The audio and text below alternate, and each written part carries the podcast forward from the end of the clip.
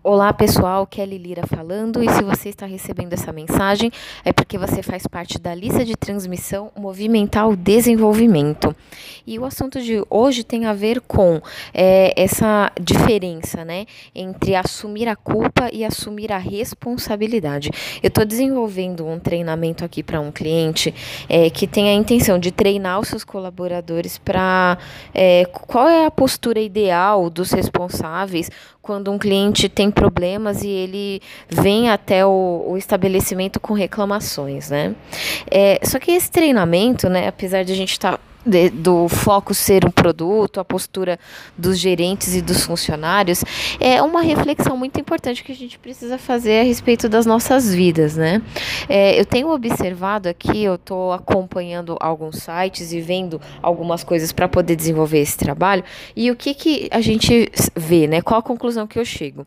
Que não existe um cliente ou uma pessoa que tenha a expectativa de que em momento algum haverá um problema, de que existe a empresa perfeita ou o profissional perfeito. E eu também me lembrei de um, uma ocasião em que uma situação de trabalho que eu tive a oportunidade de, de acompanhar, né, em que havia um problema e haviam os responsáveis pelo problema, as pessoas que permitiram o problema acontecer.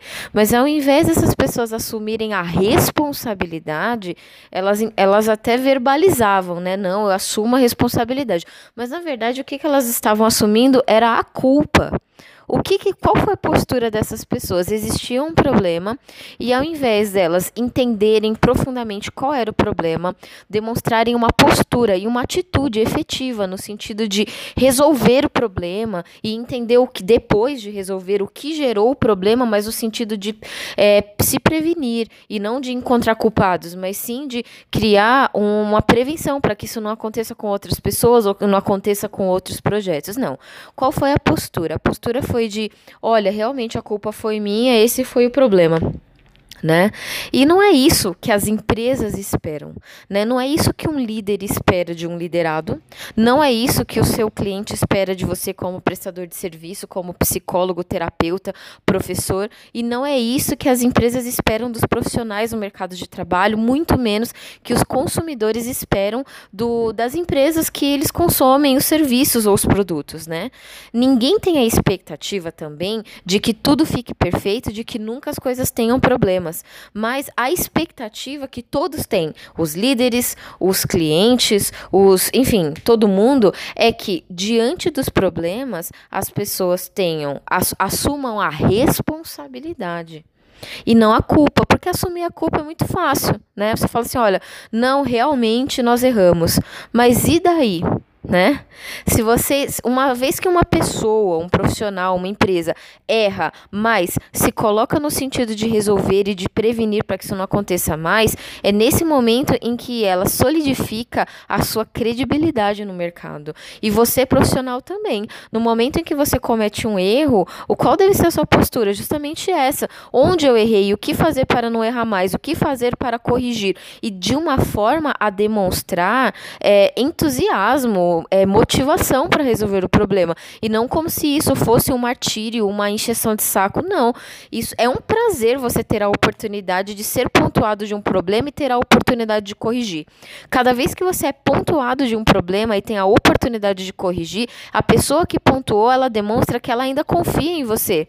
Ela demonstra também que o problema tem chances de ser resolvido, mas se a sua postura é assumir a culpa, a certeza que você demonstra com essa atitude ou com a falta de é de que não vale a pena investir nesse profissional ou investir nessa empresa. Por quê? Porque é, é uma pessoa que no momento em que ela errar comigo, quem vai ficar com prejuízo sou eu.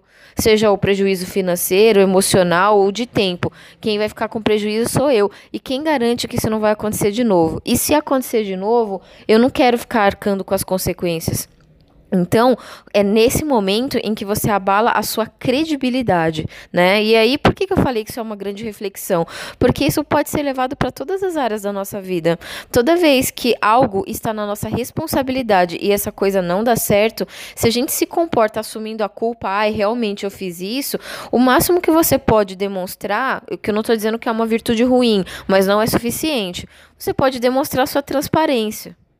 Mas não é, isso é pouco Né? Quando a gente está falando de um assunto como esse, é pouco, a transparência é muito importante, mas a gente espera que as pessoas não só assumam a culpa pelos problemas, mas assumam de verdade a responsabilidade, demonstrando verdadeiro desejo de servir, verdadeira vontade de resolver o problema, para que aquele cliente ou para aquela pessoa que recebe de você o que você tem para oferecer, veja em você que você é um profissional e que você é uma pessoa confiável e uma pessoa que qualquer problema que tiver, isso não vai. É, é, é, essa pessoa não vai permitir que esse problema é, faça com que você saia prejudicado da situação.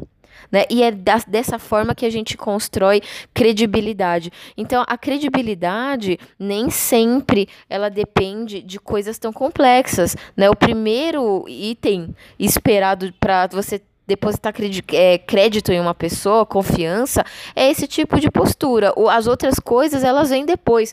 Competência técnica, outras habilidades extraordinárias, essas coisas vêm depois. E se você tem total competência técnica e várias habilidades extraordinárias, mas você não demonstra isso, de nada vale. Então, gostaria de deixar essa reflexão, né? Você tem assumido a responsabilidade pelas coisas que não dão certo, ou você tem apenas assumido a culpa culpa, esperando que isso seja suficiente para que tudo fique bem depois.